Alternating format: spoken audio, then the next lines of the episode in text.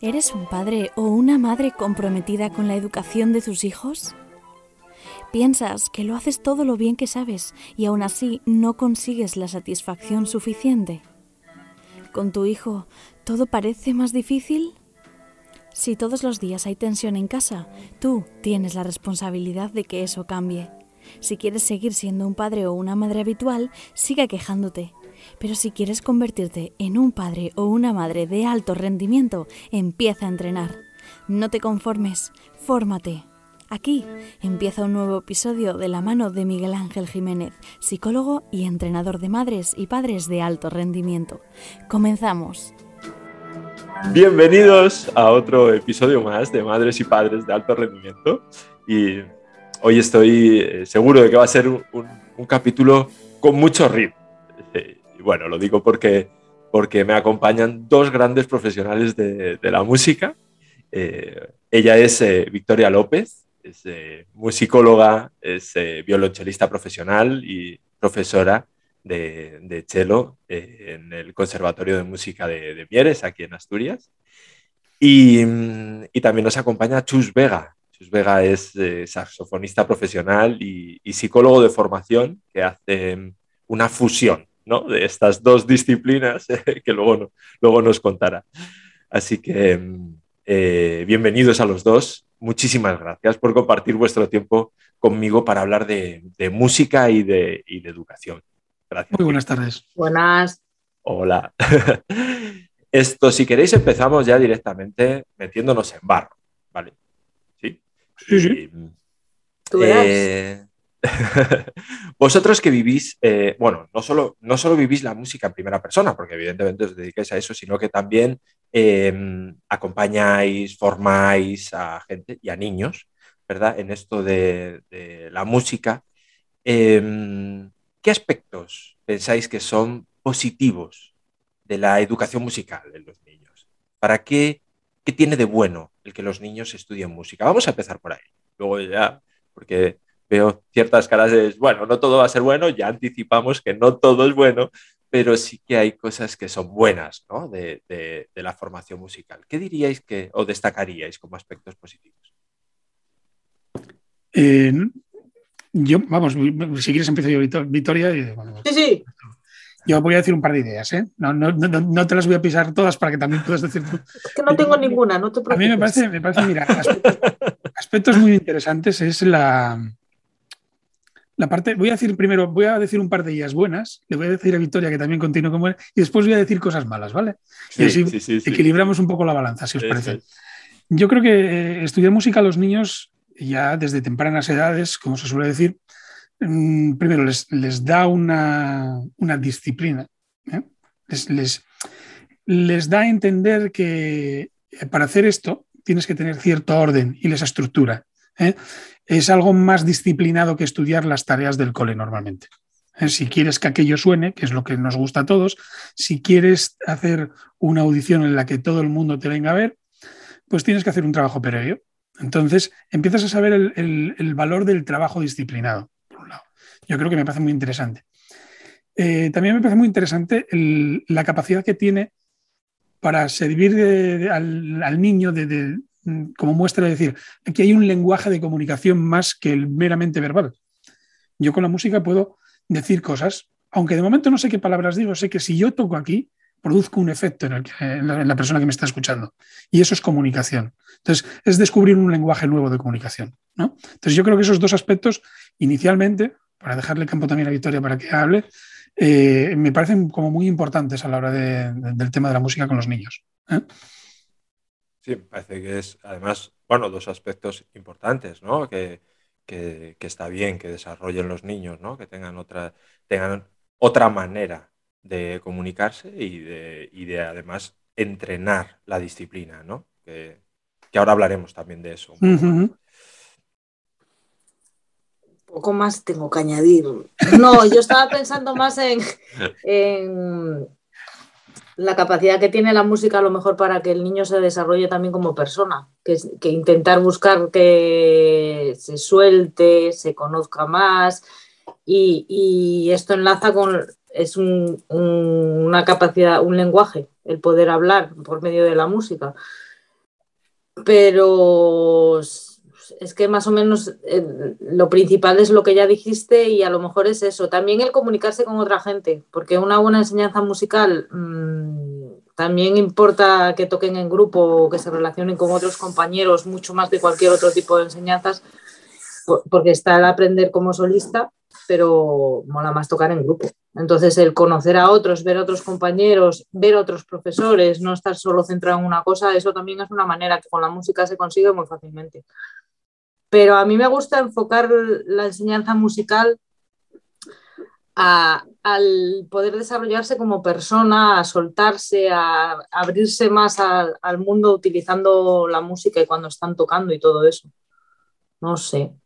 Sí, es un vehículo, es un vehículo ¿no? que también dice mucho de sí mismo, ¿no? Y, eso te permite, ¿no? Como una oportunidad para conocerte. Em, a mí, perdona, a, nivel, a nivel psicológico me parece muy importante lo que comentabas del grupo, porque ya no solo eh, que normalmente la música pues, es una actividad grupal, ah, independientemente de que la preparación pueda ser individual, pero es una actividad mm, em, eminentemente grupal. Y ese trabajo de respeto, de saber cuándo tienes que estar en un segundo plano, cuándo tienes que estar en un primer plano, eh, te hace mm, darte cuenta muy pronto cuando tienes pues esto, 9, 10, 11 años, ya estoy hablando ya, pues oye, que ya tocas un poco, te defiendes un poco con el instrumento y empiezas a participar en actividades grupales y empiezas a tomar conciencia de que tú eres importante, pero el otro también. El otro también. Y saber cuándo tienes que jugar tu papel de importancia y cuándo le tienes que ceder otro papel al otro. Identificar eh, ese juego de empatía, de decir, sé que ahora el momento es del otro, no es mío. Y saber ponerte en el segundo plano me parece muy importante también. ¿eh? y hoy en día eso no lo hay. Porque yo cada vez lo veo menos. Y yo que doy desde pequeñitos, que tengo, los más pequeños tienen 3, 4 años, son todos unos divos de tres pares de narices. Pero claro, si salen de casa y les están diciendo, eres el mejor todo el día, tú eres el que mejor lo hace, que está guay que se lo digan, pero también hay que decir, tienes que hacerlo con los demás, pues cada vez es más complicado eso de escuchar a los demás y sois un grupo, no eres tú solito, el Dios. Entonces eso es importante también. Mm. Sí, has, dado también ahí la, bueno, una, pincelada que, luego quiero rescatar y que vamos a entrar un poco en eso, ¿no? Pero sí que es a lo mejor un hándicap hoy, ¿no? Y, os iba a preguntar, os iba a preguntar, eh, hilando un poco con esto, ¿cuál es la edad que podríais decir que es recomendable para iniciarse en, la educación musical? Porque, bueno, sabemos lo que es, eh, digamos, la parte oficial o reglada en los conservatorios o las escuelas de música. Sabemos que los niños entran con tres añitos ya, ¿no? Pero, mm, em, desde vuestra opinión, ¿pensáis que esa es una edad adecuada y qué tipo de formación musical se le puede dar a esos niños de esas edades o deberían de entrar eh, entrar en contacto con la música más tarde. A, mí, por ejemplo, me parece, me parece guay. De hecho, hay incluso talleres de bebés. Sí. Desde pequeños. Interactúan, eh, tienen mucha parte ahí los padres, pero está muy guay porque es un primer contacto que, que funciona. Además, hay trabajos muy buenos con bebés con el mundo de la música. Y luego a partir de tres años, que es lo oficial, es que está guay, porque es que el, primer contacto en esos años, normalmente yo con lo que yo funciono, suelen ser juegos. Y mediante juegos les haces un acercamiento que se están aprendiendo cosas de música que no se están dando cuenta, el sonido, el silencio, el no sé qué, y ya les estás metiendo en, el mundo de la música, en el atender, en en el estar tocando en grupo. Entonces, el problema a lo mejor es a la hora de coger el instrumento, que hay instrumentos que necesitan que tengan ya un poco de desarrollo, por ejemplo, el piano, como con tres años un piano, como no sé, uno de juguete no lo pueden tocar. Entonces, ahí sí que necesitan un poco más de años, pero el primer contacto con la música, desde que nacen, incluso sin nacer. Sí, sí, de hecho, hay estimulación, muy temprana, muy temprana, los típicos estudios de, de música en, cuando están las mujeres embarazadas y todo esto. Pero fíjate, yo, yo voy a hacer un poco de gallego con esa pregunta que, acabas de hacer tú, Miguel Ángel, y voy a decir que para mí depende de lo que los padres quieren hacer con los niños y respecto a la música. ¿Eh? Esa es buena. Te digo por qué. Te digo por qué. Porque si si tú eh, al niño con dos años o tres años la música porque tu aspiración es tener un Rostropovich en casa, mal vamos.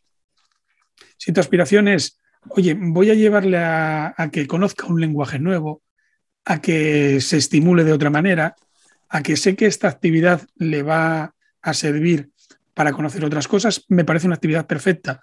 Porque entre, entre los tres años o incluso antes de los tres, yo creo que hasta los cinco o seis, es un juego. Todo.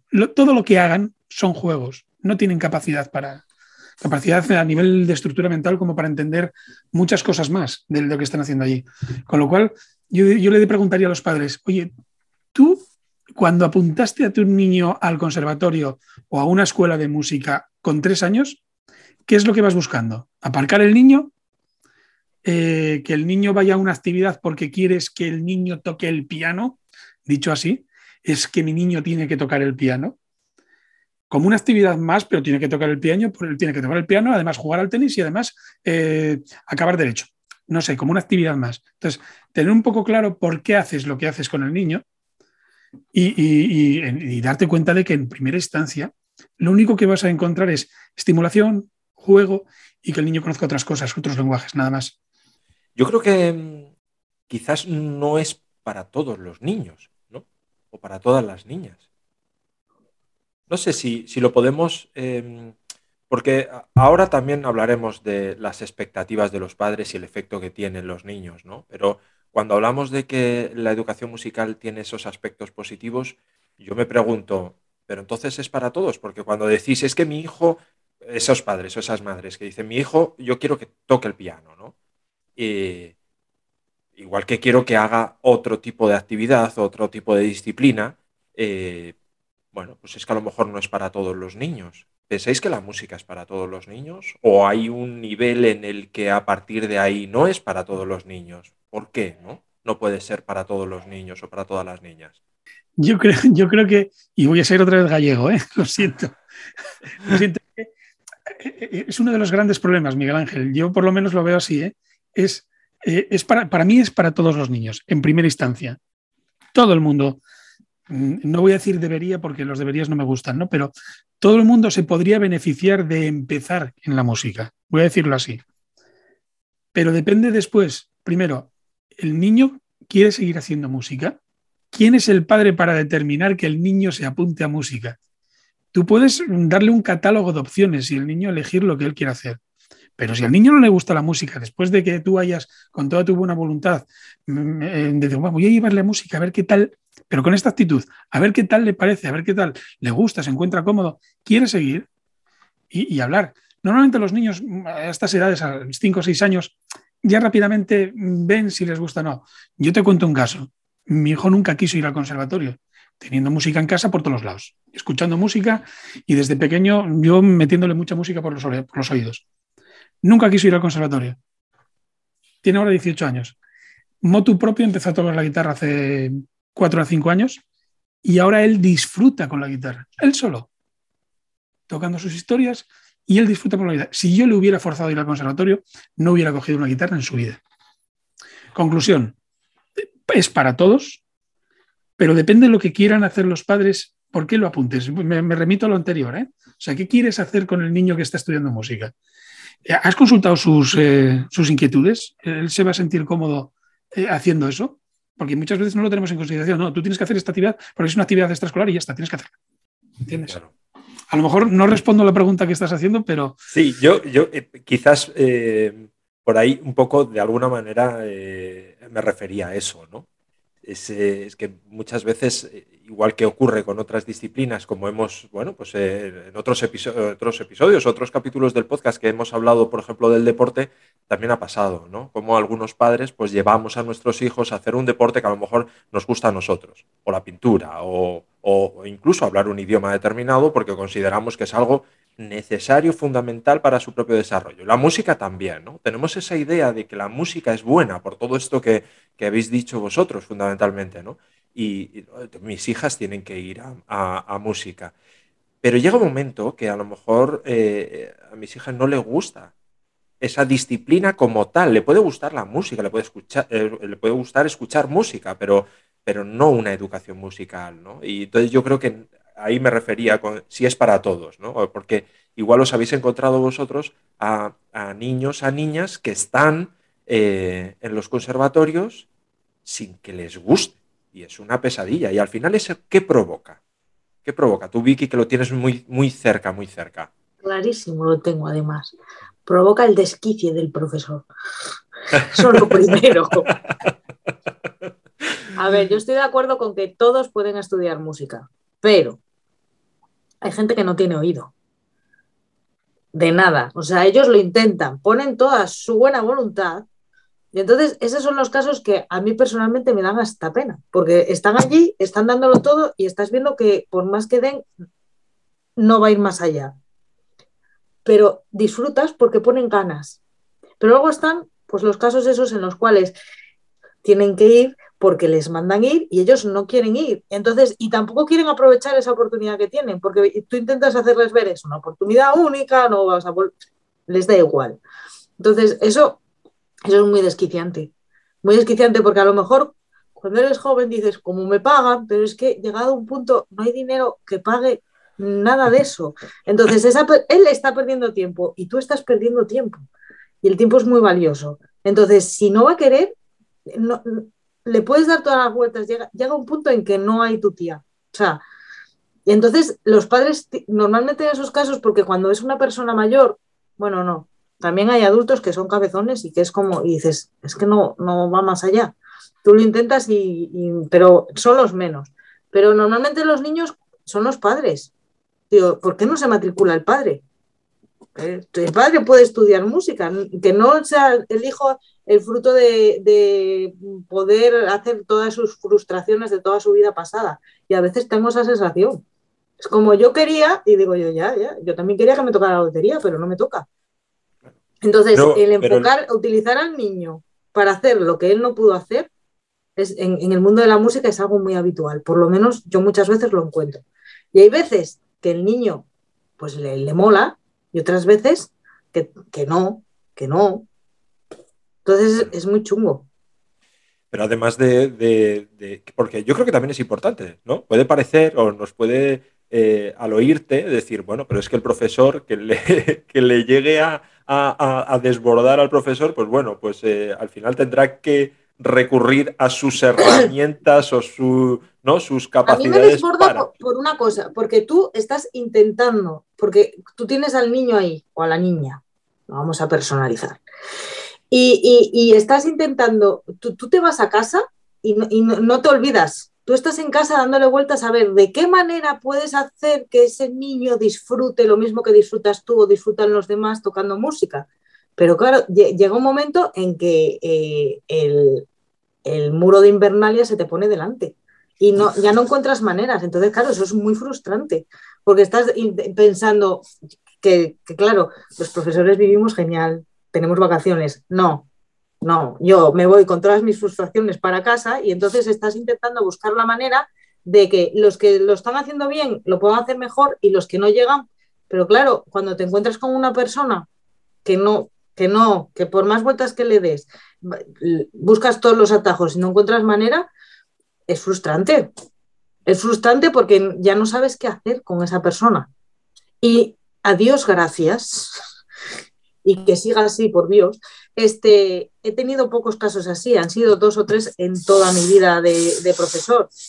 Además, esos chavales corremos el riesgo de que, como decía Chus, tengan hasta una aversión a tocar un instrumento, a relacionarse con la música y algo que podía ser, pues, una manera de comunicarse, como decís vosotros, una manera de divertirse, una manera de interactuar con otros, de repente acaba siendo algo eh, que le produce cierto rechazo, ¿no? O bastante rechazo, ¿no? Y eso, eso no, ayuda mucho, ¿no? Entonces yo creo que aquí sí que hay, a lo mejor el, mensaje que, quiero dejar encima de la mesa es que los padres seamos conscientes de esto y que los profesores también eh, nos hagan consciente a los padres de, esta situación, ¿no? Porque, porque bueno. En ese sentido, sí que es cierto que hay veces que yo puedo entender que... Eh, porque mismamente yo estoy aquí gracias a mi madre, porque yo tuve ahí la fase de eh, no tiró el chelo por la ventana porque palió pasta, que si no lo hubiera tirado por la ventana. Entonces mi madre insistió. Entonces yo esas fases las puedo entender,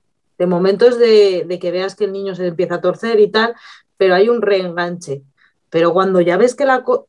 Tienen que ser, o sea, es que yo por además, por ejemplo, siempre intento, intento que los padres me cuenten lo que pasa en casa porque el primer sitio donde está la cosa es en casa. Entonces ahí es donde primero van a ver si es paranoia mía y, realmente el niño le está molando o en realidad se está saliendo del cauce y no le está gustando y no quiere seguir en música de ninguna de las maneras.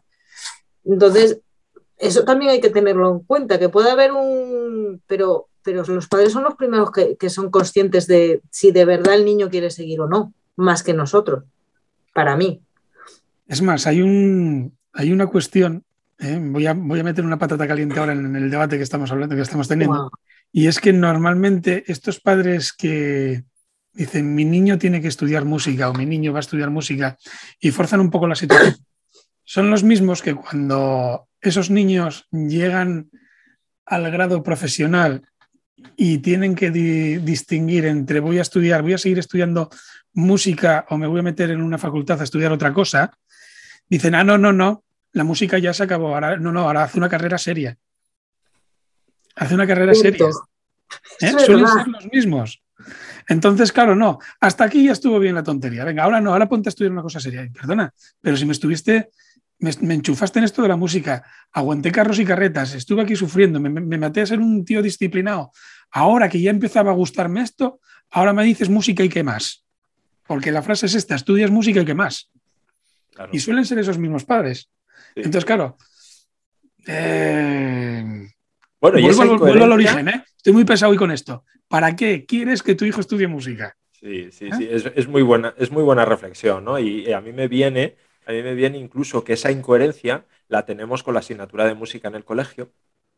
Que los padres, a lo mejor, y hablo de los padres, y hablo yo en primera persona, ¿no?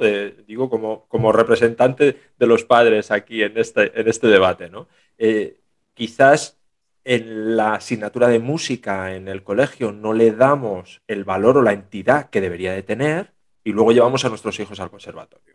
Y dices, bueno, pero la música en el colegio es... Otra cosa es lo que metodológicamente o que los contenidos o que incluso el profesional que se dedica a dar música en el colegio tenga una cualificación, una formación, bueno, unos contenidos determinados u otros, ¿no? Pero sí es verdad que también hay esa incoherencia entre la música en el cole y la música luego formal o más formal en, un, en, una escuela de música, en un conservatorio, ¿no? Y, lo mismo que La del, cole, la del cole siempre se considera una María. Yo estuve dando clase en instituto y yo me acuerdo de claustros, de tener, además, claro, yo estuve de, interina en institutos, o sea, estaba cuatro meses y me tocaron un par de claustros y los dos claustros, sobre todo uno, eh, de tener que aprobar una niña porque es que si no los padres la iban a sacar del colegio. Y yo, ¿y a mí qué? Digo yo, ¿por qué no la aprueba el de matemáticas? Y, de echarse encima, porque como eres la de música, pues eres la pardilla. Y encima, como eres la interina, digo yo, claro, toparon con esta interina. Y, la niña no. Y, de encontrarte con eso, que, directamente ya no son solo los padres, son tus propios compañeros los que eres la última caquita y, lo tuyo vale menos. Entonces, es, es complicado. Quisiera avanzar un poco más. si volvieran los griegos? Estaríamos todos mucho mejor. Sí. Precisamente de eso estábamos hablando Miguel Ángel y yo antes de, antes de empezar la. ¿Ves? Por algo será. Sesión, Efectivamente, Estamos hablando de nuestros amigos estoicos. Eso es, eso es.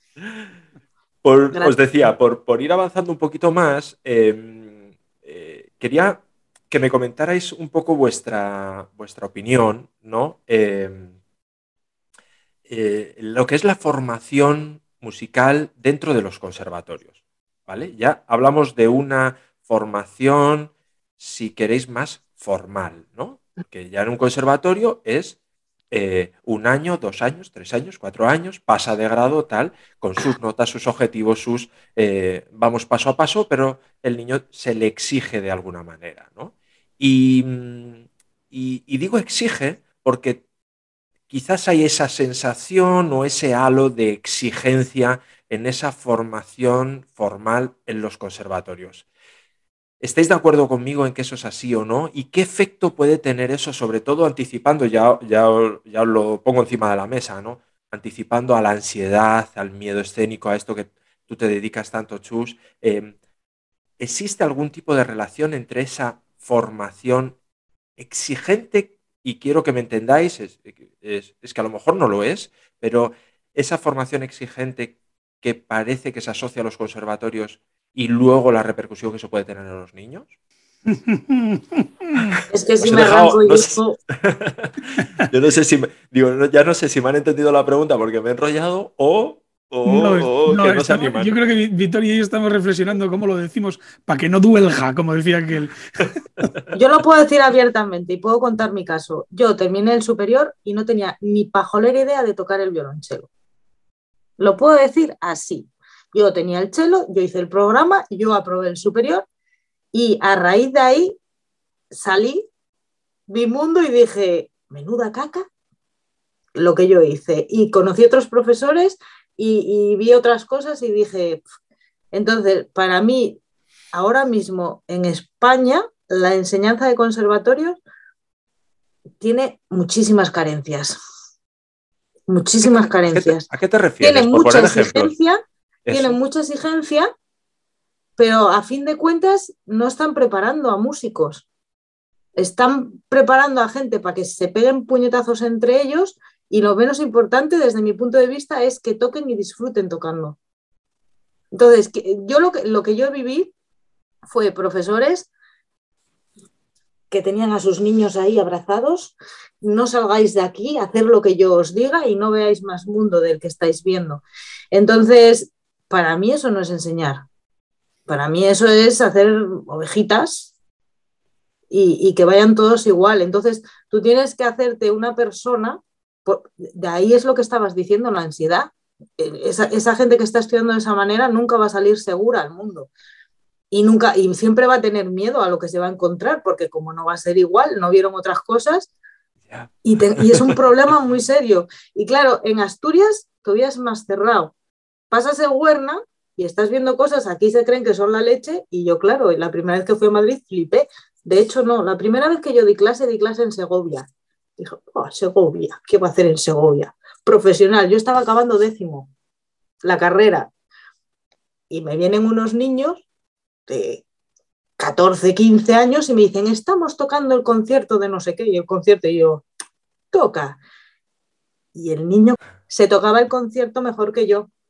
Claro, luego me enteré que estaba yendo con una profesora de Madrid, o no sé qué, pero claro, dije, ahí, ahí, ahí fue donde me hicieron pum y pum, que luego dije, yo cómo aprobé el examen de décimo, si le estoy dando clase a niños que están tocando mejor que yo, ¿sabes? Entonces ahí te das cuenta de cosas y dices, y, y luego ya empiezas a ver, no, y, por ejemplo, luego viajé, fui a Finlandia y fuiste a un conservatorio en Finlandia y dices tú, tienen vida musical Aquí no, aquí es todo cerrado, eh, es mi mundo, no salgas de mi conchita y olvídate de todo lo demás. Y, en cualquier otro país te vas fuera y, viven la música, viven la música en la calle, disfrutan de la música. La gente es lo que pasa en España, que es África.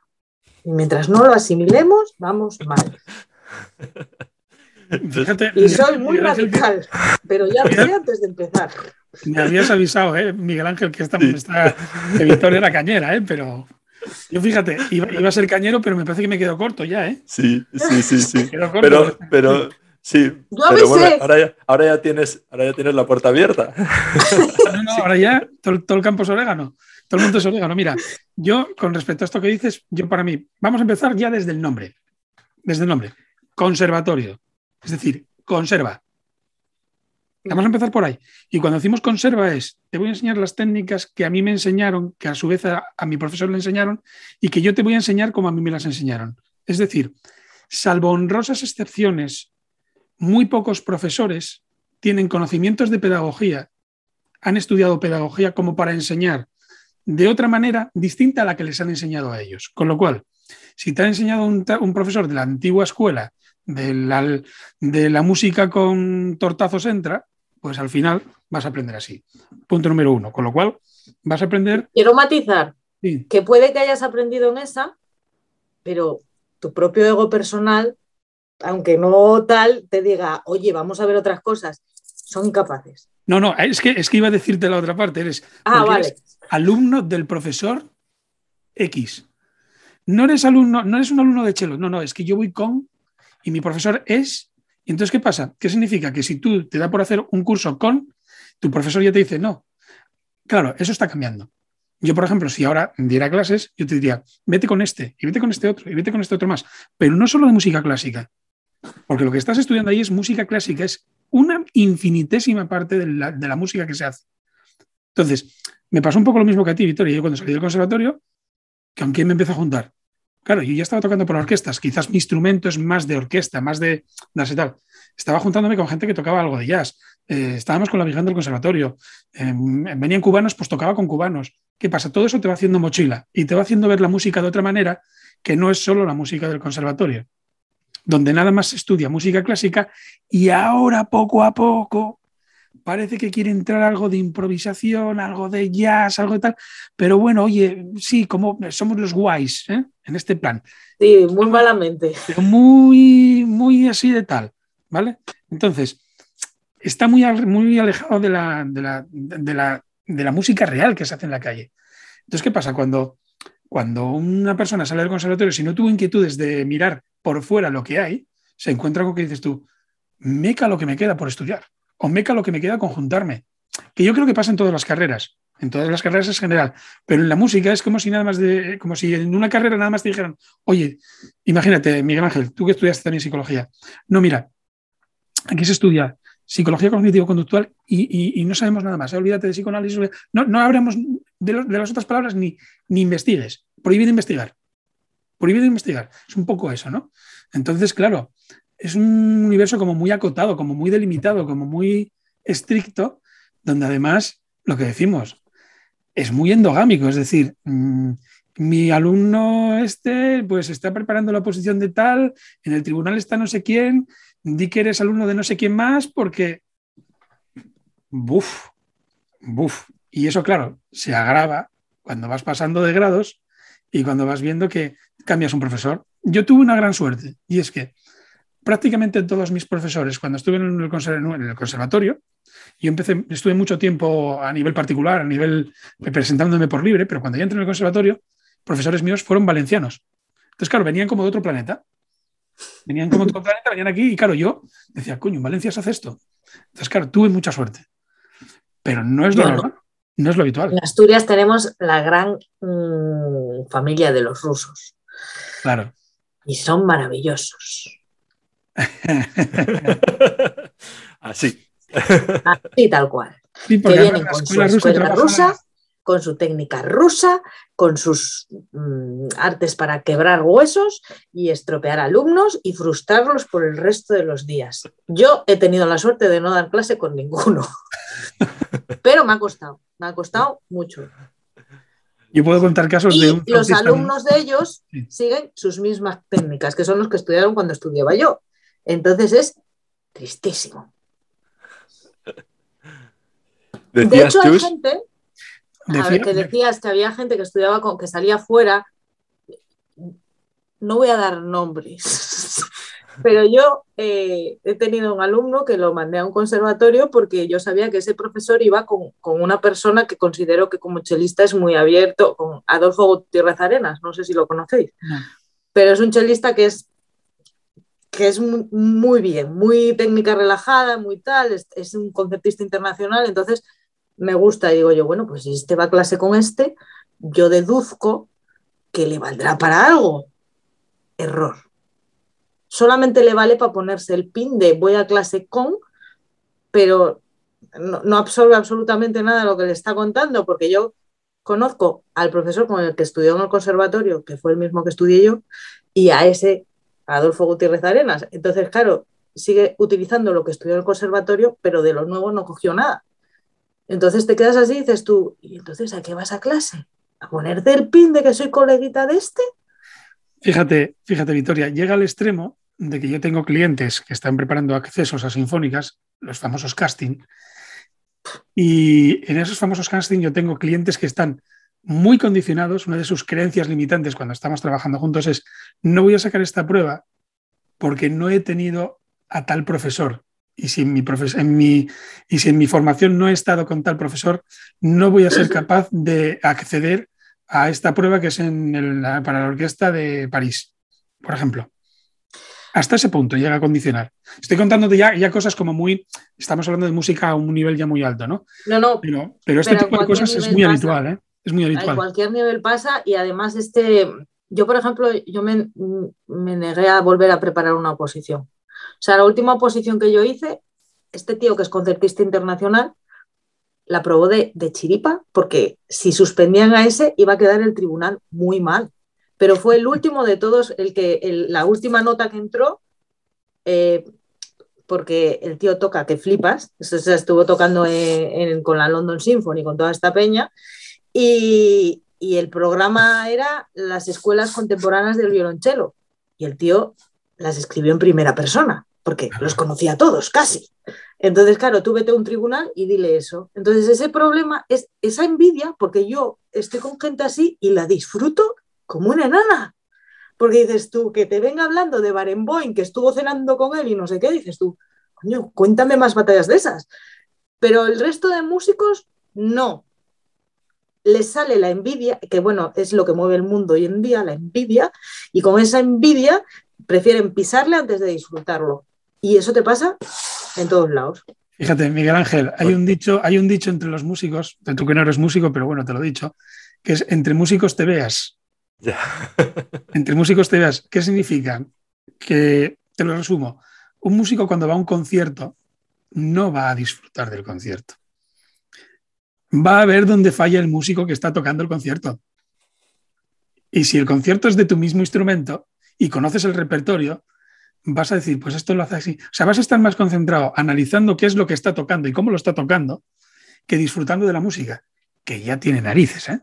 Ya tiene narices. Pero bueno. Y, intentando llevar esto que decís eh, a la parte de, mm, de, hijos, de padres, ¿no? Y de los niños, y, porque de alguna manera se impregna. Evidentemente nuestros hijos van a estar con estas, estos profesores, estas personas, y, de alguna manera se impregna esto, ¿no? Yo, yo tengo la sensación de... Eh, de esa exigencia, como os decía, en, los conservatorios, que además le añadimos estas variables que vosotros estáis hablando, ¿no? De, eh, pues de, egos, eh, de competiciones, de, postureo a veces, ¿no? Todas estas variables las añadimos a ese halo de, no sé si de perfeccionismo en la formación, en la formación reglada en los conservatorios, ¿no?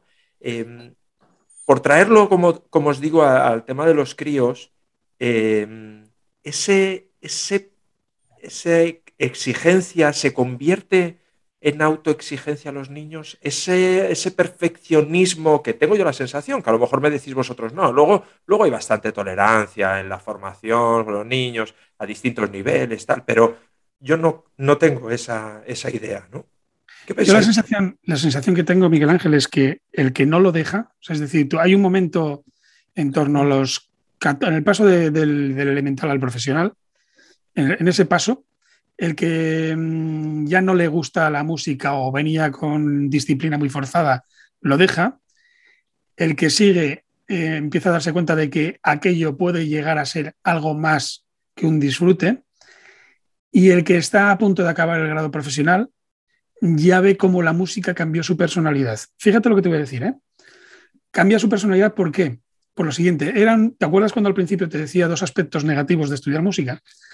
Pues yo lo veo con clientes que tengo que están a lo mejor haciendo la, prueba de acceso entre el, profesional y el superior, ¿no? Están pues en el entorno de los 16, 17 años ahí, ¿no? Entre, entre 16, 17, 18 años. Vale, en ese momento lleves unas características de personalidad que te han ido forzando, te han ido forjando el estudio de la música. Y es perfeccionismo máximo, filtro totalmente sesgado de todo o nada, o soy muy bueno o no valgo para nada. El mayor fallo, el único fallo que tengas a lo mejor interpretando algo eh, te hace que la actuación sea una mierda. Y, es total, o sea, ves, yo eso lo veo mm, vamos, habitualmente en consulta, de hecho es el filtro más, más habitual. Eso, date cuenta que un alumno que llegue al que acabe el grado superior de música Eh, las estadísticas que tenemos es que pasó más de 7.000 horas estudiando solo. Solo. En su casa, en su cuarto o en una cabina del conservatorio. Es decir, todo ese tiempo que otra persona, otro chico de 20 años, 18 años, 17 años, haya pasado socializando, este chico de 18 años que estudió música perdió 7.000 horas tocando, con lo cual también forma una personalidad. Entonces tienes dos aspectos ahí que hacen que, primero, la ultra exigencia, segundo, eh, controla muy mal las emociones, tercero, la parte de sociabilidad eh, Vicky decía que bueno que se juntaba con tal, pero hay gente muy aislada en las que se aísla. también depende mucho de lo que comentábamos de instrumentos y demás. Hay instrumentos que se aíslan más que otros y tal. Pero, pero sí que es verdad que hay mucha gente aislada con menos capacidades de con menos capacidades de, relación social. Entonces, claro, te forja una personalidad muy concreta. No te voy a decir que sea general, pero sí que lo ves. Sí que lo ves. Entonces, esto que tú decías de la autoexigencia es brutal brutal. Y cuanto más perfeccionista es el profesor, más te distorsiona a ti tu interpretación de la realidad.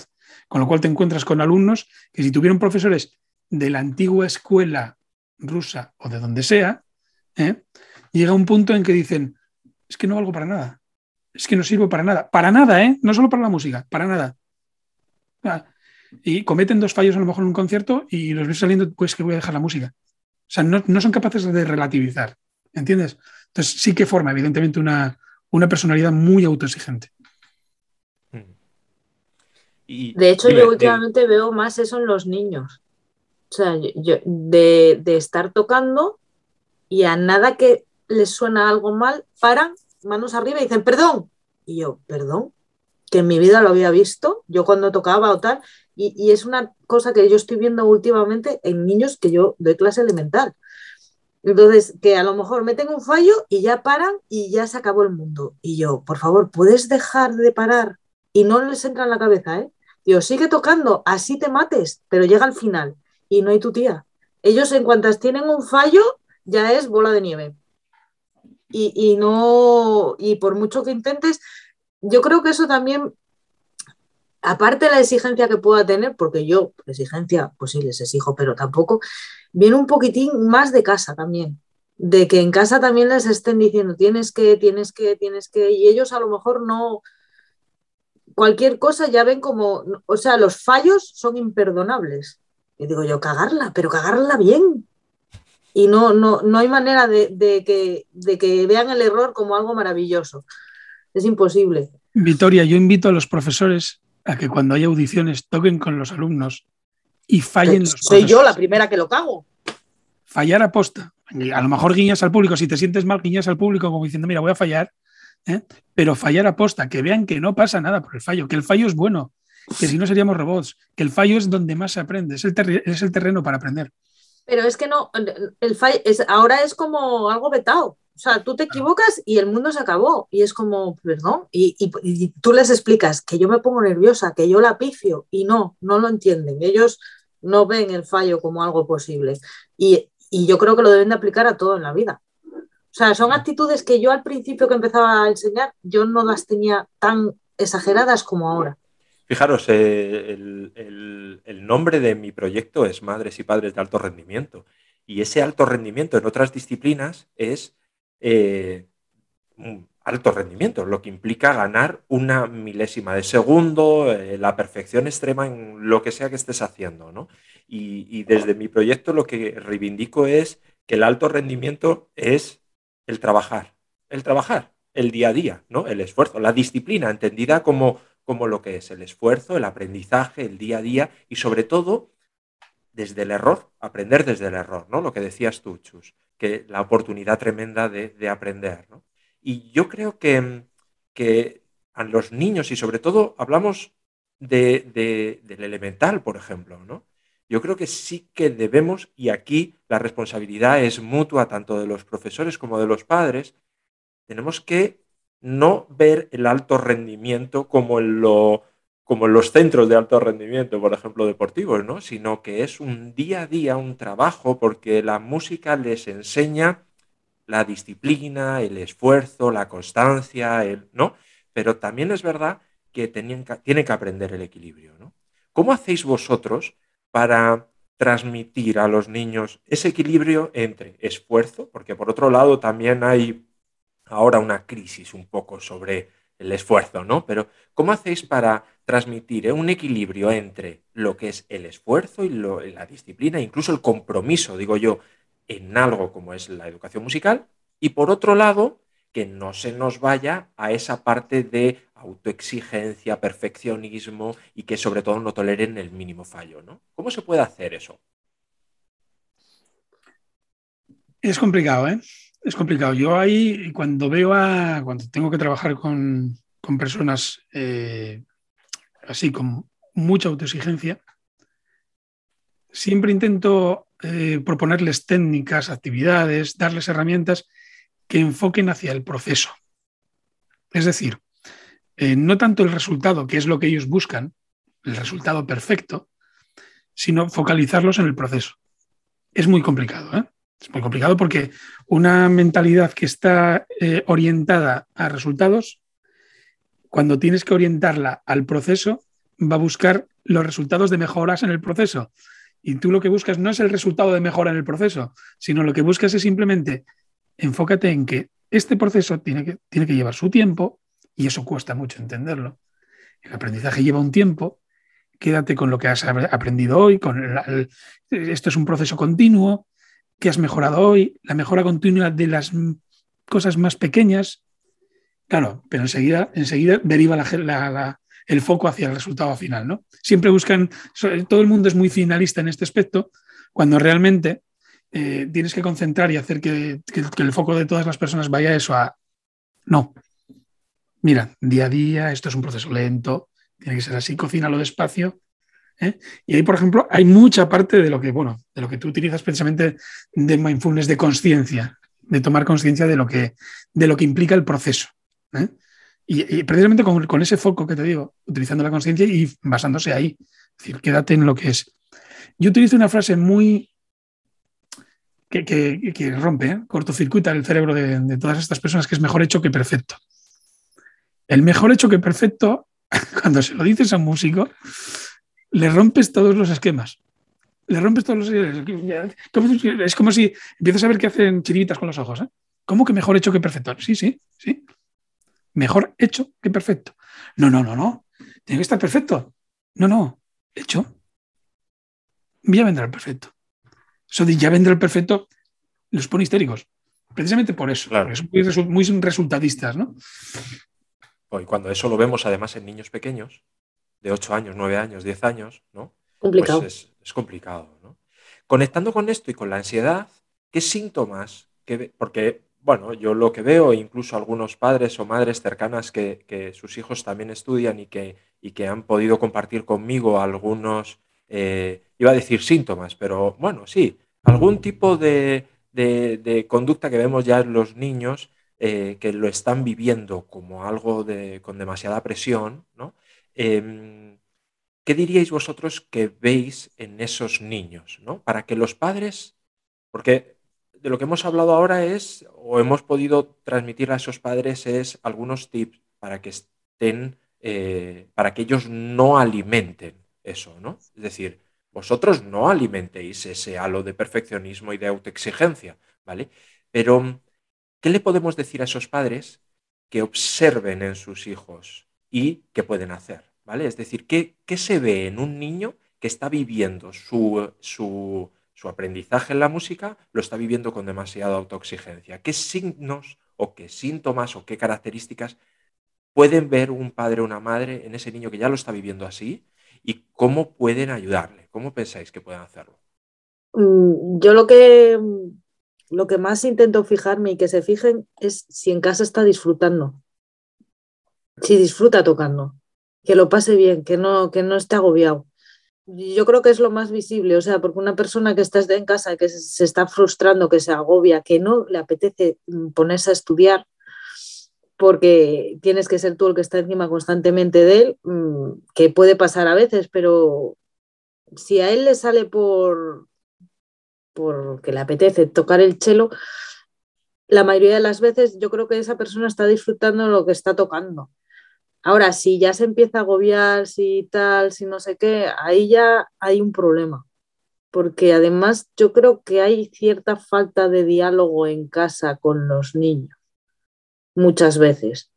Entonces, para mí no se meten, o sea, sí están, pero, pero no se fijan en ciertas cosas, en muchos de los casos. Entonces eso pasa, pasa de largo, tú tienes que hacer lo que tienes que hacer y, no se fijan en, que pueda haber algo de fondo. O sea, yo muchas veces tengo que insistir sin resultados, preguntar porque yo veo cosas en clase que además los niños lo cascan todo, los padres no se enteran de nada, y tú les estás diciendo, lo cascan todo en clase, fíjate a ver en qué tal, y, así todo hay padres que no, no se enteran y se lo estás dejando a huevo. Entonces, yo creo que en general hay una falta de, sensibilidad padres, hijos, hijos, padres, bueno, más padres, hijos, de, de, fijarse en las pequeñas cosas que a lo mejor tú que los ves una hora o media hora, te fijas el primer día. Y entonces, claro, ¿cómo le puedes decir que se fijen en una cosa cuando todo el resto del conjunto no se están fijando? Para mí es muy complicado eso. Yo voy a dar alguna, alguna idea, creo, no sé. Fijaros, la inmensa mayoría de las ocasiones, los padres de esos niños que van a estudiar música no son músicos. Es más, no saben ni lo que es un pentagrama, en muchas ocasiones. Pueden darse los dos casos. ¿eh? Yo te digo, en un 90% de las ocasiones los, los, padres no saben música y en un 10% son músicos. Yo ahora mismo no te sabría decir cuál es el peor de los dos casos. ¿eh? Así, así, de claros, así de claros lo digo. No sabría deciros cuál es el peor de los dos casos. Pero en cualquier, me voy a poner el 90%, ¿vale? El 90% de esos casos es el niño va a estudiar música y cuando llega a casa, con un poco de suerte en los primeros grados, pues hombre, si te agarra un instrumento 20 minutos, media hora al día, ya es un triunfo. Bien, claro, ¿qué pasa? Los padres, hay algunos pues que sí estudian con sus hijos las materias del colegio, algunos, de vez en cuando. Es más habitual pedir ayuda. ¿Por qué? porque las materias del colegio sí saben, sí bueno, presumo que sabemos. Cuando empiezan a hablar de cosas tan raras de esta educación ahora, pues a lo mejor te pierdes, ¿no? Pero bueno, pero es más normal. Pero hay amigo, cuando tu hijo está estudiando violín o violonchelo o saxofón y te pregunta alguna cosa y tú no sabes, porque no tienes ni idea de música, no puedes ayudarle. Entonces, ¿hasta qué punto simplemente ya no te digo saber de música? ¿Hasta qué punto esa media hora que los niños estudian música, estudian el instrumento, y estudiar el instrumento, no nos engañemos, ¿eh? es el niño se mete en una habitación a puerta cerrada porque si está estudiando, primero molesta en casa, mete ruido. ¿eh? ¿Eh? Y segundo, ya el propio niño dice, no voy a estudiar porque si estoy haciendo escalas y la cago, mis padres me van a oír que la estoy cagando. Con lo cual, cerramos, cierran la puerta por esos dos motivos, ¿no? Bien. ¿Qué pasaría si ese padre va y se pone a estar con el niño en la habitación mientras está estudiando? Y oye, no sé qué, a ver, a ver, ah, mira, ¿qué estás estudiando ahora? Escala. Ah, ¿y esto de una escala cómo es? Es decir, imaginaros lo que puede significar para un niño de 6 años, de 5 años, de 7 años, que tu padre vaya a ver lo que estudias y que el niño se sienta superior a su padre porque sabe algo que el padre no sabe. Eso es una motivación. Si, si lo puedes hacer así, lo puedes encauzar por esa vía, pues tienes una manera de motivar al niño a que estudie y a que trabaje eso y a que lo vea como algo motivante motivante. Le voy a enseñar a mi padre algo que aprendí nuevo para que mi padre sepa que yo sé más que él. Te pongo un ejemplo, os pongo un ejemplo de una manera de motivarlo. Después, eh, todas, todas a estas edades ya se empiezan a tener audiciones. ¿eh? Las famosas audiciones de los trimestres o no sé cada cuánto las organizáis, ¿no? ¿Qué pasa? Tú imagínate, hablabas tú antes de la ansiedad, de vivir esos primeros conciertos con ansiedad. Fíjate, mis talleres, yo no, hablo, yo no hago los talleres hasta que los niños no tienen 12 años, niños, niñas, 12 años. Por una razón, si los hago antes, estoy explicándoles lo que es algo que no tienen. ¿Eh? No tienen de momento para ellos un concierto hasta los 10 años, cuando empiezan la preadolescencia sí, porque empiezan a darse cuenta de sentirse observados, un grupo, no sé qué, empiezan a, este, este, tipo de cosas. Vale. Ahora yo os pongo la situación de un niño de 7 años, dentro de sus primeras audiciones. El niño tiene la audición, la primera, que es la de Navidad, ¿eh? audición. Eh, y el niño le dice, tienes una audición tal día, vas a tocar esto que estuviste estudiando este trimestre. Pero claro, al niño para esa audición lo visten de músico, pajarita, vestido, tal. A esa audición va su padre, su madre, la abuela, eh, todo el mundo encorbatado y con, cámara de vídeo para grabarlo, porque es un acontecimiento. ¿Cómo no se va a poner el niño especialmente nervioso? ¿Entendéis? Entonces, hagamos de este tipo de cosas algo más normal y evitaremos ansiedad escénica, evitaremos miedos, y, evitaremos y haremos de la música algo más normalizado, una actividad mucho más cotidiana. ¿Eh? No sé si aporta algún granito. Oh, me parece, me parece, bueno, eh, mm, Victoria asiente, pero a mí me parece, me parece maravilloso porque quizás porque lo veo cercano en mi casa, ¿no? Esa, esa parte de la, del concierto, del festival, de la audición, de tal, al final es un resultado y volvemos a lo mismo, ¿no? Poner el acento en aquello que es que tiene que ver más con el proceso y no tanto con el resultado, ¿no? Y al final eh, los padres también, padres y madres, también estamos alimentando ese, ese miedo porque de alguna manera hacemos esto, ¿no? No digo que no haya que ir a, la, a esa audición, a ese eh, pequeño conciertito, no, no, no, La idea es que mm, esa pieza que toca en esa, en esa audición es la misma que lleva estudiando en casa durante meses y que a lo mejor no te has sentado, como tú has dicho, eh, con él o con ella a escucharla, ¿no? Claro. Vicky, ¿tú qué piensas del, tema de eso, de, que los, de que los niños se vean desde muy pequeños evaluados? Esto ocurre en otras, en otras disciplinas también, ¿no? Porque hay competiciones de otras cosas, pero pero quizás en la música sí, ¿no? Eh, añadimos a toda esa autoexigencia esa evaluación casi constante desde pequeñitos, ¿no? A ver, es que es que yo no yo no enfoco la enseñanza así. Entonces, como tengo el privilegio de Mieres poder hacer lo que me salga de las narices, porque soy la única profesora de chelo y no voy a tener choque con otro profesor, y nunca me pusieron impedimento, nunca enfoqué la enseñanza como algo eh, que las audiciones sean como la meta de... Yo las audiciones se las planteo como, como algo más de parte de la música. ¿Sabes? Entonces, mm, está guay que tú estudies en casa, está guay que tú estudies y te vean tus padres, pero es que mm, tocar el chelo para tocarlo en tu habitación, pues no te merece la pena. Tú, lo que mola tocar es el chelo para tocar tú con un piano, con otro compañero o tú solo en un escenario. Entonces yo por eso hago las, las audiciones. Que más que audiciones es el concierto Disney, concierto de Navidad, concierto de primavera, porque no lo pongo como audición, porque suena más, más de otra manera. Más formal. Entonces, la idea yo siempre en clase se la enfoco como eso, como una manera de acercaros a un público que pueden ser conocidos o no y que, y que es otra parte más de la música. Claro, si tú te pasas todo el curso, por ejemplo, Sira, la tuya, ahora tiene un examen, ahí sí que eh, tienes que enfocar a que va a hacer el examen. Pero si, si no tuviera ese examen, tú las piezas que estás aprendiendo es porque vas a tocar un concierto o, o no, pero no porque sea modo de examen. De hecho, no me gustan las notas.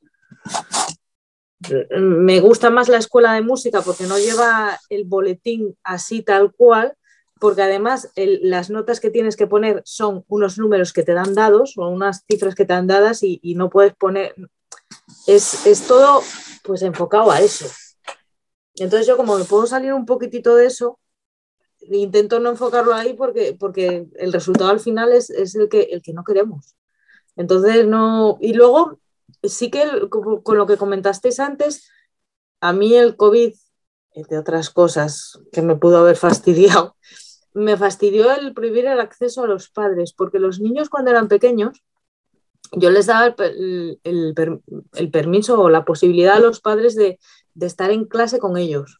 Y los primeros años solían estar con ellos y eso era, era aparte que me ayudaba a mí en parte a la enseñanza, estaba muy guay porque luego había una colaboración en casa que, que, los padres les servían como del espejo que no tuvieran y les ayudaban mucho. Entonces esa parte sí que estaba muy guay porque veías que los niños se lo tomaban de otra manera y como que les explicaban ellos cosas a los padres. Y eso a la hora de los primeros pues el primer año o dos años como mucho, se notaba muchísimo. Y estaba muy guay. Pero el COVID, algo yo, maravilloso. Yo, yo he tenido he tenido la suerte de participar de, de, de eso, ¿no? De, de, ir a clase con, con, con una de mis hijas, uh, ¿no? Uh, y estar contigo en, en, en, la clase y... Mira que y estaba pensándolo y no me acordaba, digo yo, yo no sé si estos fueron o no. Sí, sí nosotros sí. Y, y, y, era muy satisfactorio, ¿no? Eh, bueno, lo era para nosotros más allá de, de ese orgullo eh, paterno o materno, ¿no? Sino, bueno, pues es un proceso, al final es un proceso de aprendizaje de nuestras hijas y, bueno, pues participas como en el proceso de aprendizaje de otras cosas hasta donde llegas, ¿no? Y esto sí que es verdad que ahí estoy con lo que decía Chus de, yo no tengo ni idea de música y no puedo ayudar a mis hijas, pero, pero sí que es verdad que la diferencia está en fijarse en el resultado o fijarse en el proceso, ¿no?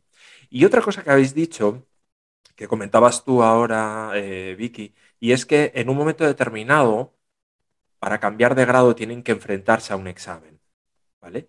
Eh, yo creo que es diferente, no sé qué os parece a vosotros, eh, porque podemos dar la imagen o, la, o, el, o el mensaje de que ahora los niños mejor que no se estresen, no tengan ningún tipo de miedo, no tengan ningún tipo de ansiedad, no tengan malestar nada porque entonces, eh, ¿verdad? Tenemos que allanarle el camino, ¿no? Entonces yo creo que eh, vuelvo a poneros eh, encima de la mesa el equilibrio, ¿no? Esta vez entre, hay veces, hay momentos en los que se tienen que enfrentar a un examen para cambiar de grado, por ejemplo, o hay veces que se tienen que enfrentar a cierto temor en esas audiciones, en esas exposiciones públicas, y por otro lado, tampoco queremos que vivan con tanto miedo como que quieran incluso abandonar ¿no? su disciplina. Eh, ¿Qué opinión tenéis vosotros de esto? ¿no? De, eh, que entiendo que es, que es, difícil dónde está el límite, pero creo que es también necesario. ¿no? ¿Qué pensáis vosotros en, en, o qué diferencia hay entre un miedo puntual y además que puede ser hasta bueno y un, lo que podemos incluso de etiquetar de ansiedad o un rechazo, una fobia, ¿no? Algo así. Yo aquí te diría, como todo, cada cosa eh, en su grado y en su nivel de exposición. Y me explico. Estoy de acuerdo contigo, tiene que haber unos momentos puntuales de, de toma, de, de toma de termómetro, ¿no? Fíjate que yo con clientes que están presentándose a, a la prueba de acceso entre el profesional y el superior, tengo unos cuantos, eh, yo siempre hablo de, esto, es una, simplemente una valoración. ¿Por qué? Porque ahí ya están casi opositando. ¿eh? Entonces, claro, se encuentran con que hay determinadas plazas para un grado superior y que ellos tienen que dar la talla para esas plazas. Pero es que dedicarse a la música profesionalmente, es decir, cuando tú en ese momento que tienes 17 años, 18, ya tienes clara que tu orientación va a ser la música, sabes que a partir de ahí tu vida va a ser eso, va a ser una oposición cada cierto tiempo, un casting cada cierto tiempo, un enfrentarte a un concierto cada cierto tiempo, y eso tienes que ir preparándolo, tienes que ir preparándote mentalmente para ello. Pero claro, eh, preparándote mentalmente para ello no significa que tú en esa prueba para ti suponga, y digo para ti suponga, no lo que a efectos prácticos supone, sino lo que tú interpretes, que es más importante, eh, que tú interpretes que aquello es como tocar en el Madison Square Garden. Es decir, hay que ir haciéndolo de forma gradual, como un proceso normal dentro del proceso educativo, y que estas pruebas están para eso. O sea, son tomas de termómetro para saber en qué nivel estás. Y hay que prepararte también, sucesivamente. ¿Cómo? Con ensayos, ensayos de, ensayos de, prueba, con, haciendo eh, actuaciones, pues en el caso, de, por ejemplo, de, exponerse ante grandes auditorios, haciendo pruebas con auditorios reducidos, ir aumentando. Pero eso tiene que ser el propio alumno el que determine qué es lo que a él le va produciendo esos niveles de ansiedad para ir preparándose. Pero es evidente que tienen que haber esos momentos de toma de tensión, de toma de, de, de valores de cómo estás. ¿eh? Pero hay que prepararlo. ¿Eh? No, se puede, no se puede llegar a ese momento y decir, no, sí, yo toco muy bien, vale, pero mentalmente estás preparado para este tipo de pruebas. Y eso no se hace. No se hace. Hay algún profesor, pues cada vez hay más profesores de música psicólogos, ¿eh?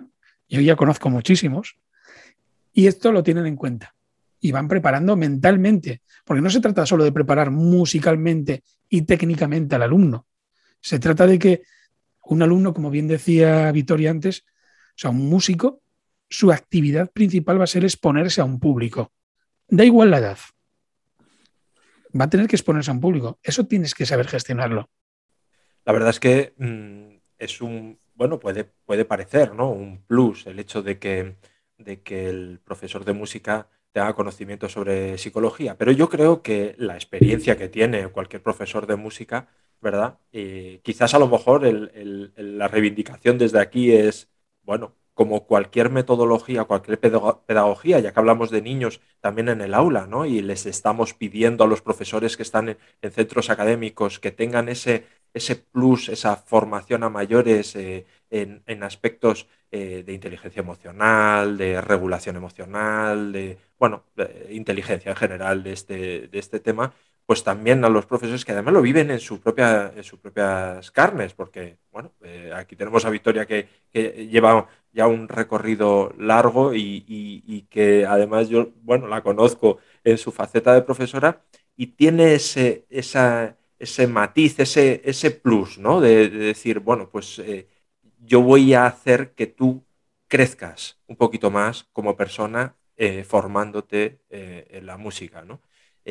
Yo creo que es algo que tenemos que reivindicar y desde aquí, pues mira, es un, es un altavoz, ¿no? De reivindicar una vez más que a los niños em, hay que respetarlos, hay que cuidarlos. Y yo creo que, ¿no? Por, ir cerrando un poco y, concretar con todo lo que hemos dicho, es a los niños hay que cuidarlos eh, y no creo que sea bueno ni para ellos, ni para los padres, ni para los profesores, que todos nos enfoquemos en el, en el resultado y además con rapidez, con mucha prisa, con perfección, con, con un esfuerzo desmedido y por otro lado, eh, que todo valga, todo valga y entonces, eh, hijo, estudia como quieras, cuando quieras, ¿no? Y sin ningún tipo de referente. Yo creo que, que ahí es, es, es un momento en el que es difícil para los padres, y, yo me pongo como el primero, y creo que también para los profesores. ¿No os parece que, es un momento también complicado para buscar equilibrio? Yo hoy, hoy todo lo llevo al equilibrio.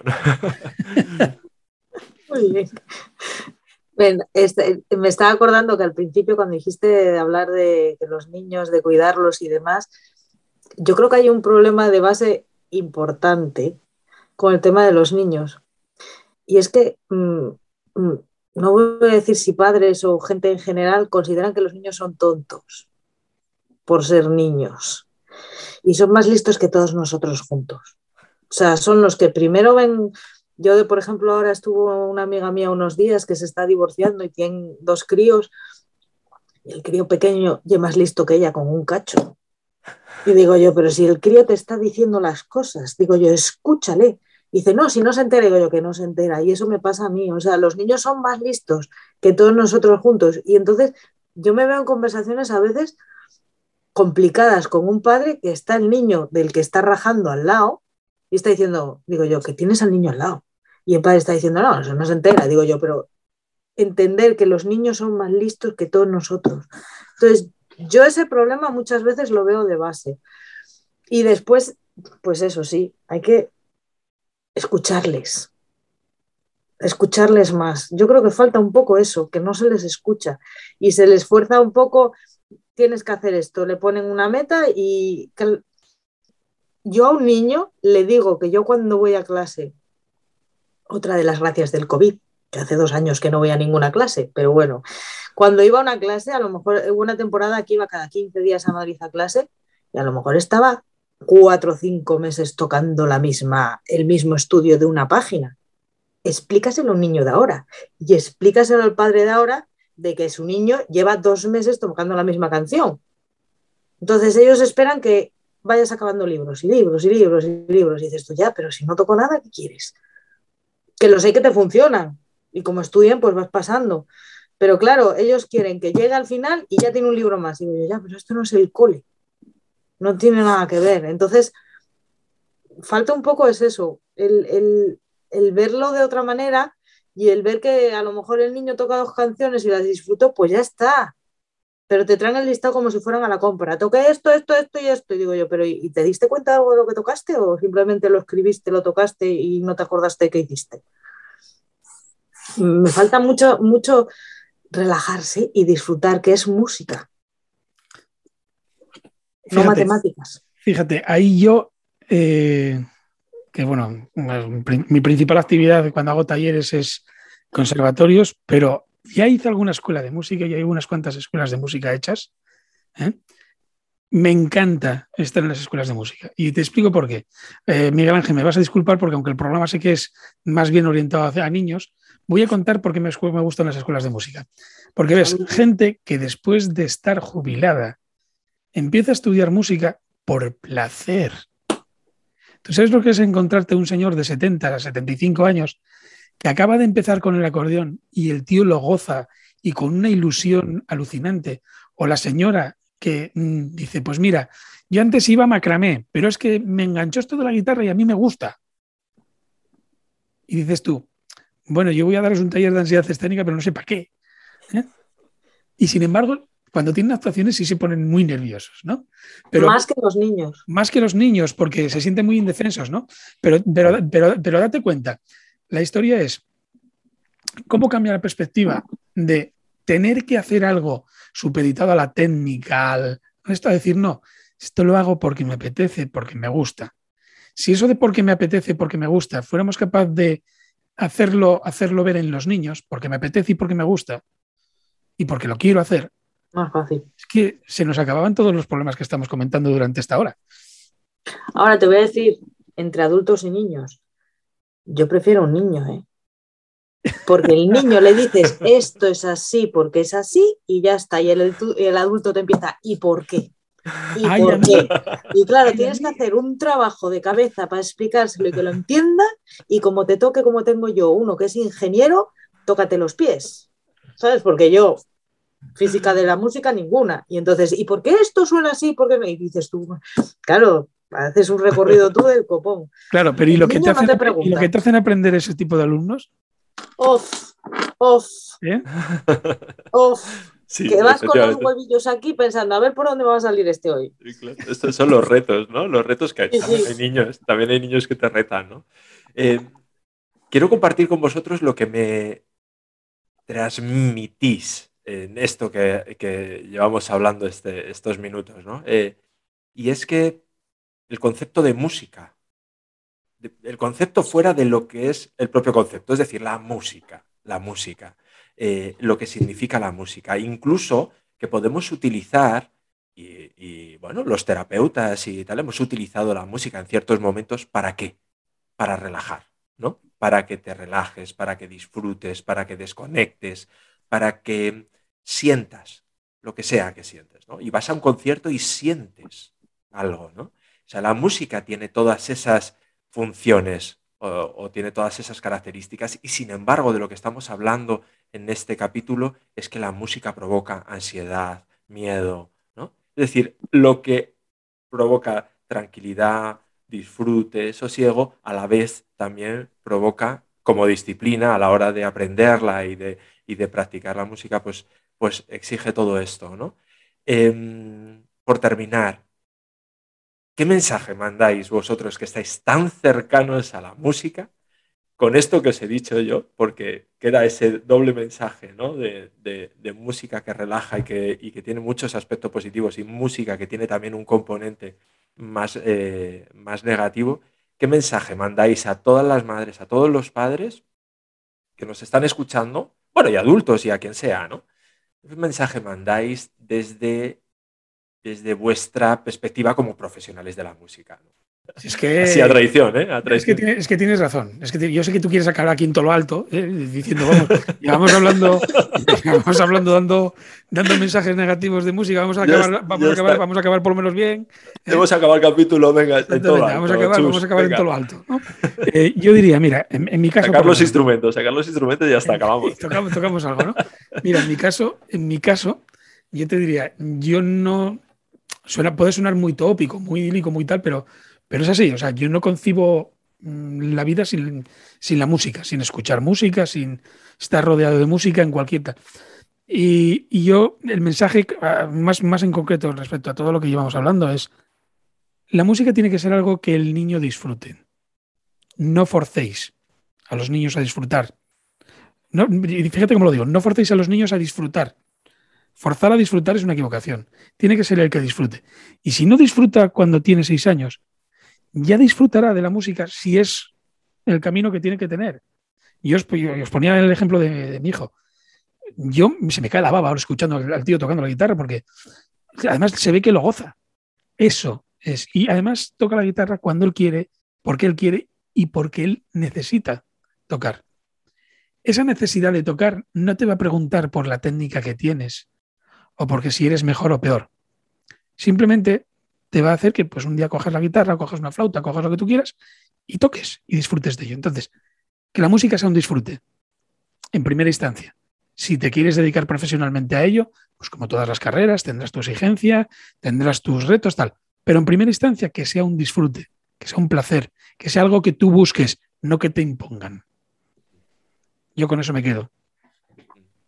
Sí, yo estoy de acuerdo con lo de música disfrutar, pero no me voy a quedar sin decir lo siguiente. que los padres sean conscientes también del mundo en el que se están metiendo y que vean más allá de lo que tienen delante. Porque hay veces que se aferran a su maestro como si fuera su dios Buda y no, que lean, que busquen, que, que, que hagan más cosas. Si les enseñan solo un caminito, no debe ser bueno, que vean los caminitos de al lado y que comparen, porque a lo mejor los padres quieren que el niño disfrute y ese disfrute se lo rompe el profesor o, la gente con la que está aprendiendo. Y entonces yo conozco mucha gente que se ha quedado medio camino porque, porque les han cortado las alas. Y no es solamente desde casa. Entonces, disfrutar con la música y, y, ver que la música es más allá de lo que de donde tú estás no es solamente la escuela o el conservatorio, hay mucho más mundo fuera de eso. Y entonces que, salgan y que, y que abran la mente.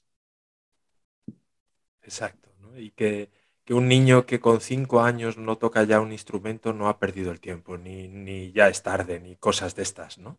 No, no, que va. Igual que un niño de 70. Exactamente igual. Efectivamente madres y padres de alto rendimiento.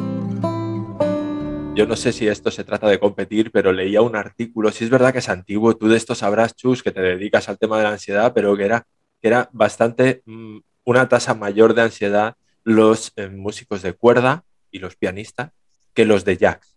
Yo, hay una clasificación, de hecho tenemos estadísticas ¿eh? de eso. Sí, sí. Los que, más, eh, los que más normalmente suelen ser, claro, en, rango del tipo de instrumento que toques. Los que más ansiedad, los que más miedo escénico experimentan son, por este orden, canto, por razones obvias, pianistas, guitarristas clásicos y después ya todo lo que viene, violinistas, flautistas, tal. Pero los que menos, percusionistas. Sí. Sí, sí, sí, porque claro, date cuenta, están, atrás. Están atrás y además. Normalmente, a no ser que toquen láminas y tengan alguna, algún papel así como muy muy de protagonista y va muy asociado a lo que, a lo que tengas. Normalmente un violín, a no ser que sea un concierto específico para él, eh, normalmente pues quitándolo lo que llamamos las morcillitas. ¿Qué no? ¿Qué tienes? Yo tengo una morcillita aquí, tengo un cachito que tengo que hacer un solo. Y además los ves en los conciertos, ¿eh? cuando se va acercando el solo, van colocando la silla bien. ¿eh?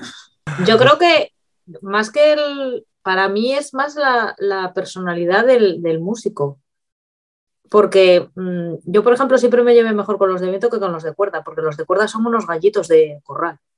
Siempre van mm, buscando la competencia con el de al lado, queriendo ser el mejor, y los de viento, por ejemplo, son vive la vida. O sea, no, son dos días, disfruta. También hay competencia, ¿no? Mira. Pero yo siempre que iba con la orquesta, al final, si quería ir de fiesta y relajarme, era con los de viento, con los de cuerda imposible.